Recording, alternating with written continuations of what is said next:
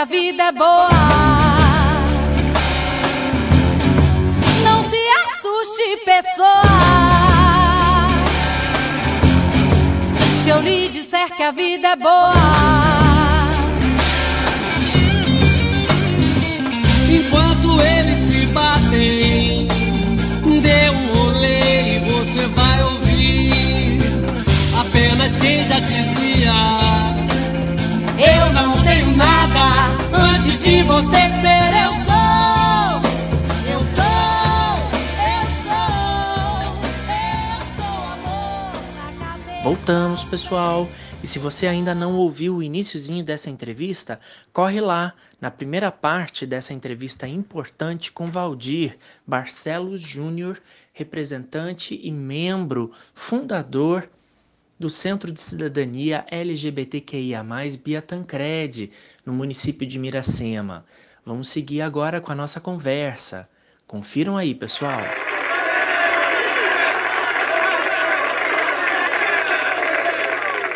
E Valdir, num tom assim de, de esperançar e também, também no sentido de conclusão.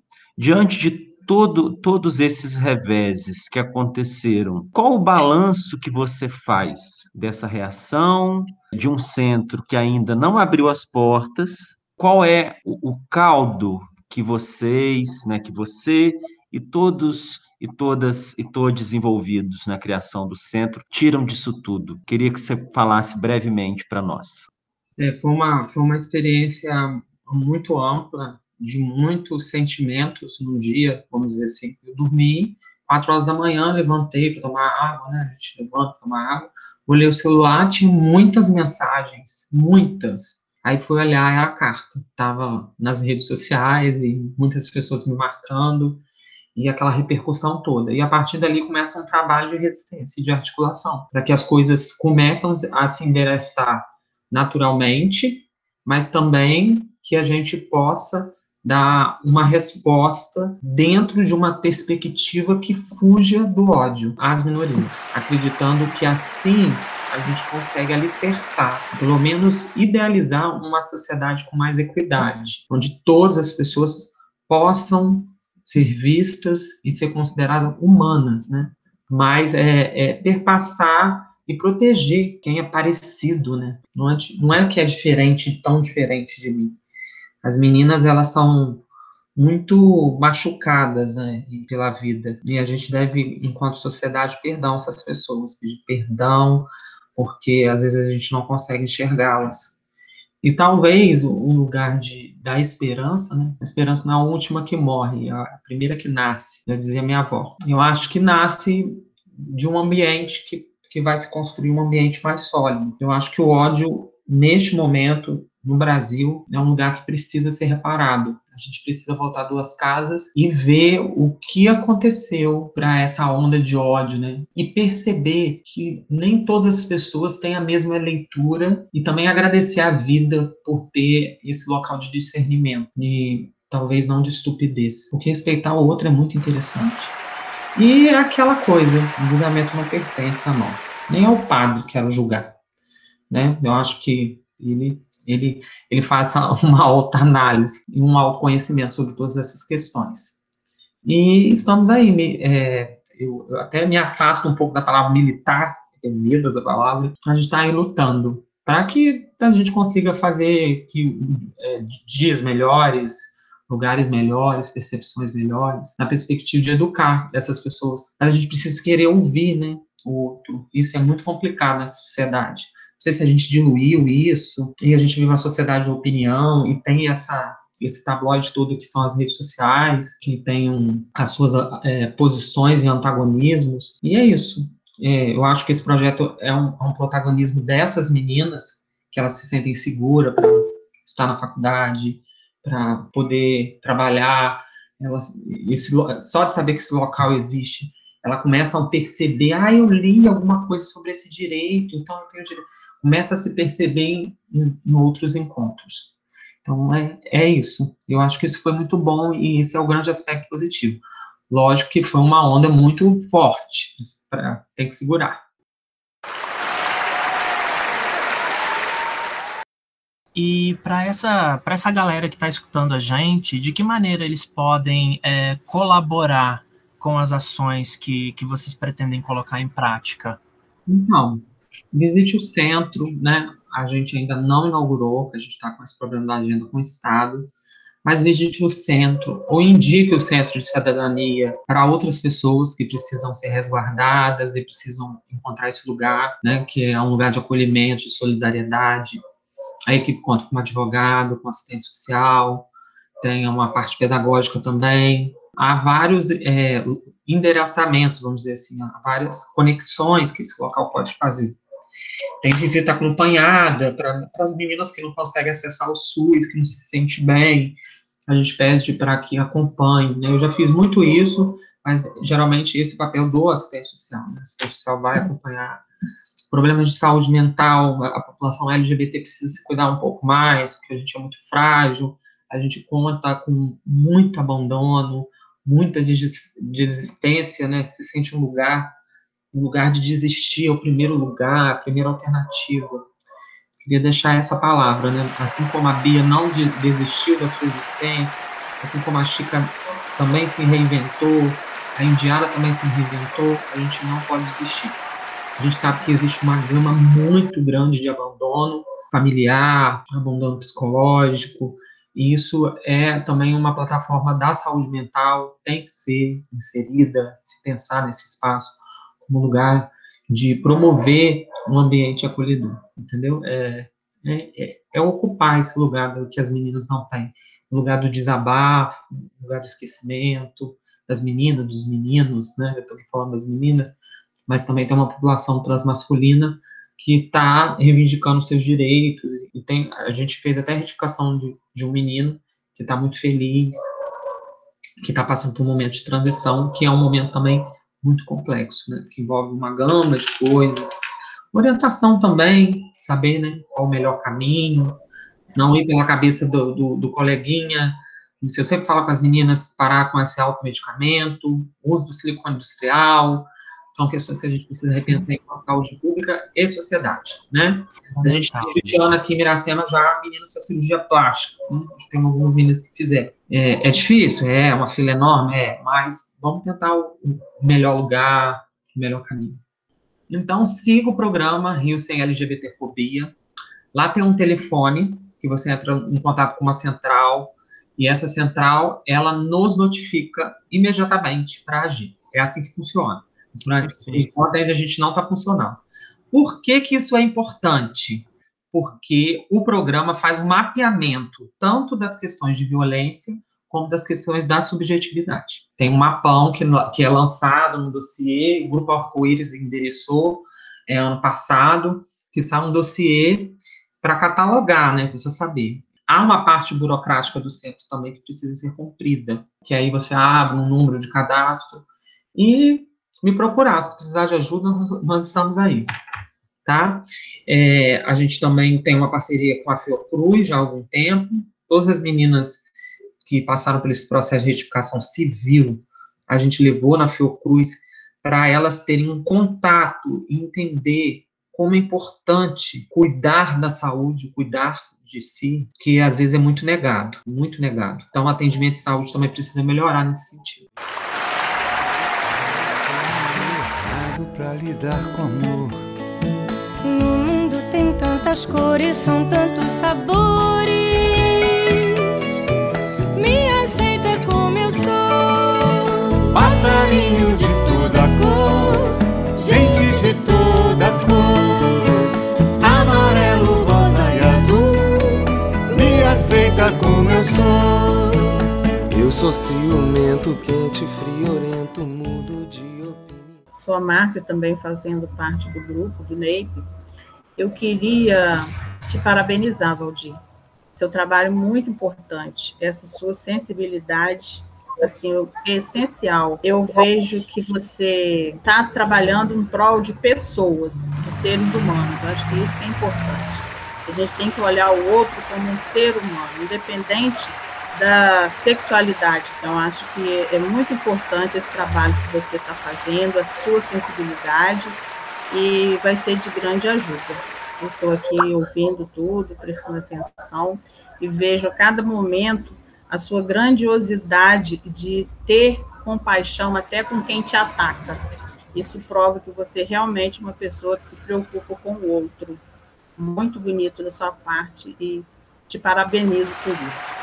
Obrigado, gente. Eu tenho gratidão né, de ter esse espaço para poder falar eu fico, um, um, é, vamos dizer assim, tentando pensar outras possibilidades de conseguir construir um coletivo onde as pessoas se sintam representadas. No âmbito municipal, a gente ainda há uma deficiência muito grande de ocupar esses lugares de poder. Enquanto uma minoria ocupa algum lugar de poder, né? Então, esses lugares que a gente precisa construir enquanto sociedade, enquanto coletivo, e, e pensar né, no auxílio, na ajuda. Acho que, eu acho que é importante de todas as, as questões, né? Pessoas envolvidas na causa animal, com cachorro de rua, outro que junta para fazer cesta básica, outro que junta para acolher meninas trans ou jovens gays com saúde mental complicada, complexa, né? Abandonado pelos pais, isso, isso muda muita coisa. Se a gente puder fazer um pouquinho, a gente vai ajudando ali. É tipo a corrente do bem, aquele filme. Três ajuda mais três, que ajuda mais três, que vai ajudando mais três. É a mobilização coletiva, né? Que vai mostrando a força que tem a empatia entre as pessoas, né? Então é isso, pessoal. Depois dessa conversa maravilhosa de hoje, só nos resta aplaudir o Valdir e todo esse grupo que se mobilizou para não permitir o apagamento e a manutenção da violência contra a nossa comunidade LGBTQIA. E que no nosso país não é poupada quando o assunto é marginalização. O Brasil segue na liderança dentre os países que mais matam LGBTs e precisamos mudar essa realidade, tirando essas pessoas da sombra para que deixem de servir vistas como problema da sociedade, porque elas não são.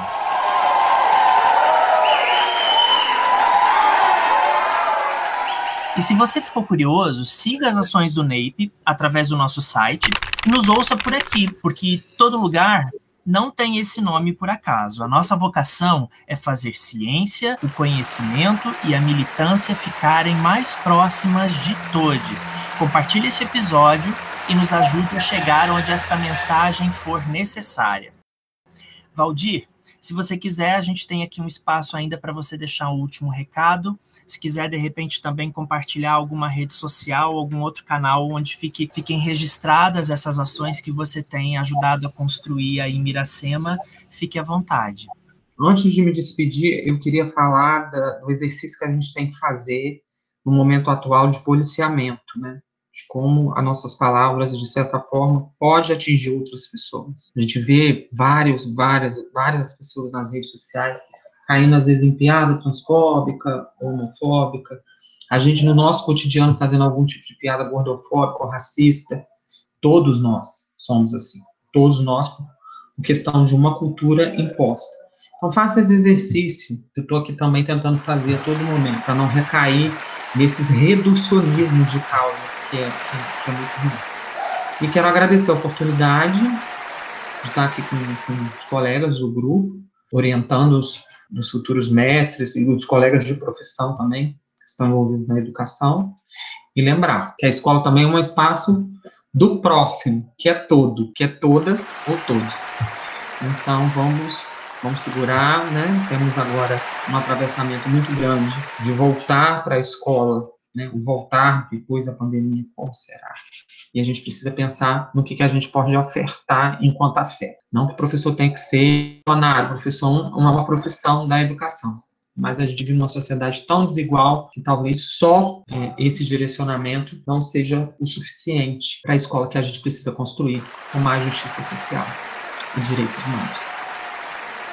Muito bem, Valdir, ainda mais porque dentro desse contexto das vidas trans, né, a escola ela é um espaço muito delicado, né? A gente tem é, discursos, falas e trajetórias que são muito diversas umas das outras, né? Histórias onde travestis de localidades pequenas ou de cidades menores por ter já toda essa rede de proteção e ter uh, essa, essa sensação de pertencimento local, não são vítimas de tamanha violência quanto a gente vê em outras histórias, em escolas maiores, até mesmo de educadoras trans que entram para iniciar a, a, sua trajetória dentro da educação, né? Então, é, se a escola é esse lugar tão sensível às diferenças, que ela possa se tornar, a partir da pandemia, mais do que nunca esse espaço de acolhida também, né? Porque todos nós voltaremos para a escola agora com essas nossas dores bem latentes, né? E totalmente transformados depois do isolamento. Então, como que a gente vai mediar todas essas demandas por afeto, por carinho, por atenção e por visibilidade, sem permitir que nenhuma dessas existências seja apagada. Eu acho que é um, é um grande desafio para a gente. Mais uma vez, em nome do NAPE, eu quero agradecer por você ter aberto um espaço no seu na sua rotina, no seu dia, para estar tá aqui conosco, dividindo um pouco desse, desse trabalho importante e que com certeza vai semear muitos bons frutos. Eu fico imaginando, enquanto os adolescentes que estão justamente naquele processo de buscar uma autoafirmação para si, podem encontrar nesse trabalho que está sendo cultivado aí no município a esperança de poder pensar num futuro cheio de dignidade e de possibilidades, né? Que não sejam uh, defender-se apenas da violência, mas também poder agir em prol de uma sociedade mais aberta ao diferente. Então, é interessante é, para terminar, eu recebi uma carta de um coletivo que chama Mães para a Diversidade, que é muito bonito. E como né, é um grupo que eu acho que existe em oito ou nove estados do Brasil, uhum. e eles fizeram questão de enviar uma carta para mim. Um dia ainda eu vou dividir com vocês uma, uma carta individual de uma mãe escrevendo para mim, desse grupo Mães para a Diversidade. Acho que esse carinho e esse afeto é, é, é, difícil até mesmo de retribuir, que são muitas redes que se formam, né? E isso é muito importante. E aqui também é um espaço, é uma rede também que a gente está tá formando. Verdade.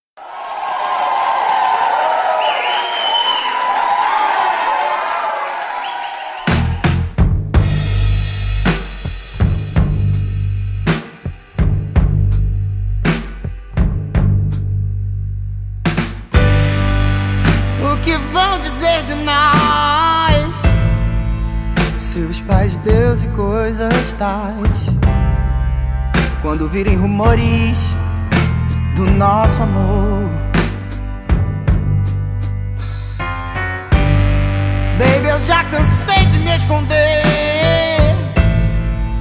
entre olhares sussurros com você.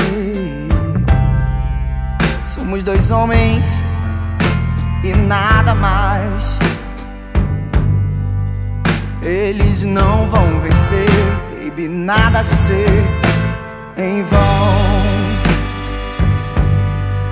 Antes dessa noite acabar, dance comigo a nossa canção.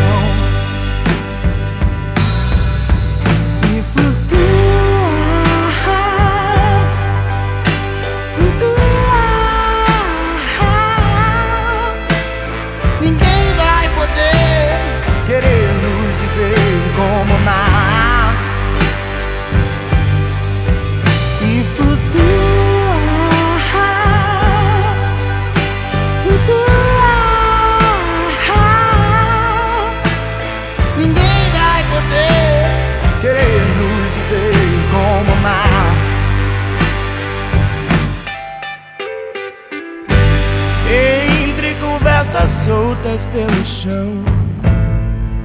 Teu corpo teso, duro são. E o teu cheiro que ainda ficou na minha mão. Um novo tempo há de vencer. Pra que a gente possa florescer. E baby, amar, amar sem temer. Eles não vão vencer, baby, nada a dizer em vão. Antes dessa noite acabar, baby, escute, é a nossa canção.